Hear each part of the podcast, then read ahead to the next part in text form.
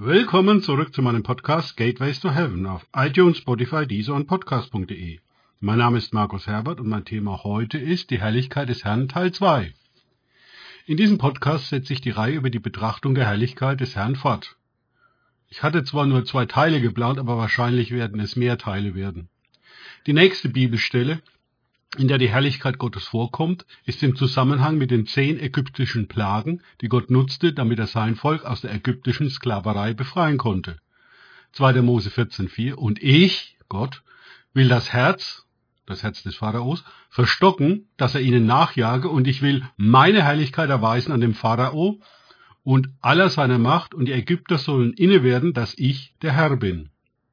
Hier erscheint die Herrlichkeit des Herrn im Zusammenhang mit dem Gericht über Ägypten. Für sündige Menschen ist das Auftreten der Herrlichkeit Gottes sehr gefährlich. Das Gericht Gottes war mit den zehn Plagen gegen den Pharao und die dahinter agierenden ägyptischen Götter nicht zu Ende. 2. Mose 14, 5 bis 7. Als nun dem König von Ägypten berichtet wurde, dass das Volk geflohen sei, wandte sich das Herz des Pharaos und seiner Hofbeamten, das kann hier auch mit Knechte übersetzt werden, gegen das Volk und sie sagten, was haben wir da getan, dass wir Israel aus unserem Dienst haben ziehen lassen? So ließ er denn seine Streitwagen anspannen und nahm sein Kriegsvolk mit sich. Er nahm 600 auserlesene Streitwagen und alle übrigen Streitwagen Ägyptens und die Wagenkämpfer auf ihnen allen. Schon wieder eine Lüge der Spione des Pharaos. Das Volk Israel war nicht geflohen, sondern hatte sich geordnet nach Gottes Anweisung auf den Weg gemacht. Wie bitte soll fliehen mit Frauen und Kindern im ganzen Vieh gehen? Auch schon damals gab es offensichtlich Fake News. Das Hauptproblem des Pharaos und seiner Hofbeamten, Knechte, war, sie hatten keine Sklaven mehr. Jetzt hätten sie selber arbeiten müssen. Das ging gar nicht. Also die Reservisten einziehen und hinter Mose dem Volk Israel herjagen. Was für eine törichte Entscheidung angesichts der zehn Plagen, die schon über sie gekommen waren. Tja, Gier frisst Hirn, wie so oft. Sie hatten die Rechnung ohne die Herrlichkeit des Herrn gemacht. Hier finden wir die zweite Stelle, in der die Herrlichkeit Gottes beschrieben wird. Hier in Form einer Wolken- bzw. Feuersäule. 2. Mose 13, 20 bis 22. Und sie brachen auf von Sukkot und lagerten sich in Etham am Rande der Wüste. Der Herr aber zog vor ihnen her, bei Tag in einer Wolkensäule um sie auf den Weg zu führen, und bei Nacht in einer Feuersäule, um ihnen zu leuchten, damit sie Tag und Nacht wandern könnten. Weder wich die Wolkensäule vor dem Volk bei Tag, noch die Feuersäule bei Nacht. Die Herrlichkeit Gottes sollte das Volk Gottes 40 Jahre lang begleiten, bei Tag und bei Nacht, bis sie über den Jordan in das verheißene Land gelangt waren. Angesichts der Bedrohung durch die Heeresmacht des Pharaos murrten die Israeliten mal wieder gegen Mose und gegen Gott obwohl sie die Herrlichkeit Gottes in den zehn ägyptischen Plagen gesehen hatten. Gott hatte mehr als einmal bewiesen, dass er siegreich ist. 2. Mose 14, 10 bis 12. Als nun der Pharao sich näherte, erhoben die Söhne Israels ihre Augen und siehe, die Ägypter zogen hinter ihnen her. Da fürchteten sich die Söhne Israels sehr und schrien zum Herrn. Und sie sagten zu Mose, Hast du uns etwa deshalb weggeführt, damit wir in der Wüste sterben? Weil es in Ägypten keine Gräber gab? Warum hast du uns das angetan, dass du uns aus Ägypten herausgeführt hast? Ist dies nicht das Wort, das wir schon in Ägypten zu dir geredet haben? Lass ab von uns, wir wollen den Ägyptern dienen. Es wäre nämlich besser für uns, den Ägyptern zu dienen, als in der Wüste zu sterben. Auf, zurück zu den Fleischtöpfen Ägyptens und zurück in die Sklaverei. Das wollte das Volk Israel. Hallo? Wo ist ihr Glaube geblieben? Offensichtlich angesichts der akuten Bedrohung verschwunden. Weiter mit den Versen 13 bis 14. Mose aber antwortete dem Volk, fürchtet euch nicht. Steht und seht die Rettung des Herrn, die er euch heute bringen wird. Denn die Ägypter, die ihr heute seht, die werdet ihr weiterhin in Ewigkeit nicht mehr sehen. Der Herr wird für euch kämpfen, ihr aber werdet still sein, im Sinn von untätig sein. Wie schon mit den zehn Plagen kümmert sich Gott darum.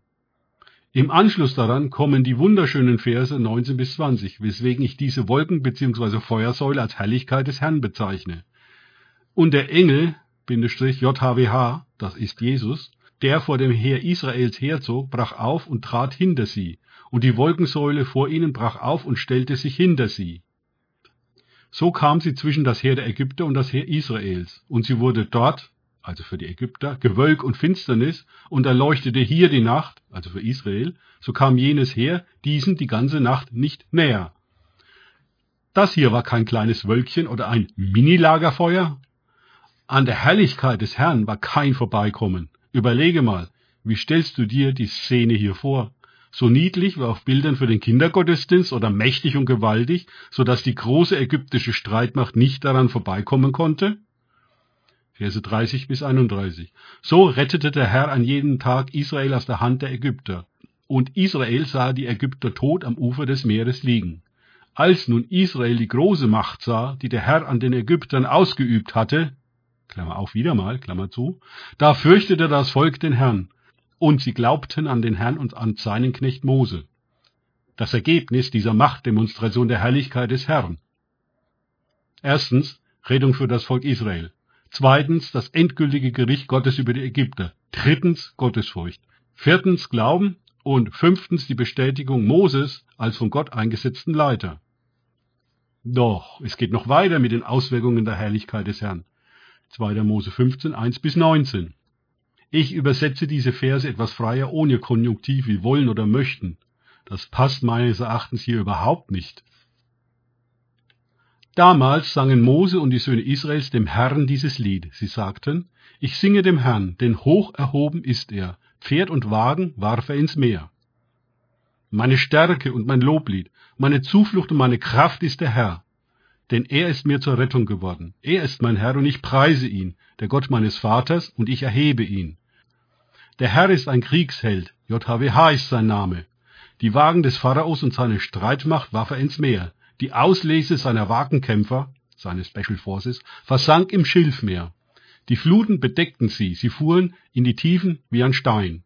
Deine rechte Herr ist herrlich in Kraft. Deine rechte Herr zerschmettert den Feind und in der Fülle deiner Hoheit wirfst du nieder, die sich gegen dich erheben.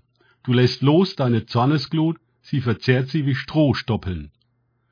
Beim Schnauben deines Zornes türmte sich das Wasser, die Strömungen standen wie ein Damm, die Fluten gerannen im Herzen des Meeres. Es sprach der Feind, ich jage nach, ich hole ein, verteile Beute. Es sättige sich an ihnen meine Gier, ich, ich zücke mein Schwert, meine Hand tilgt sie aus.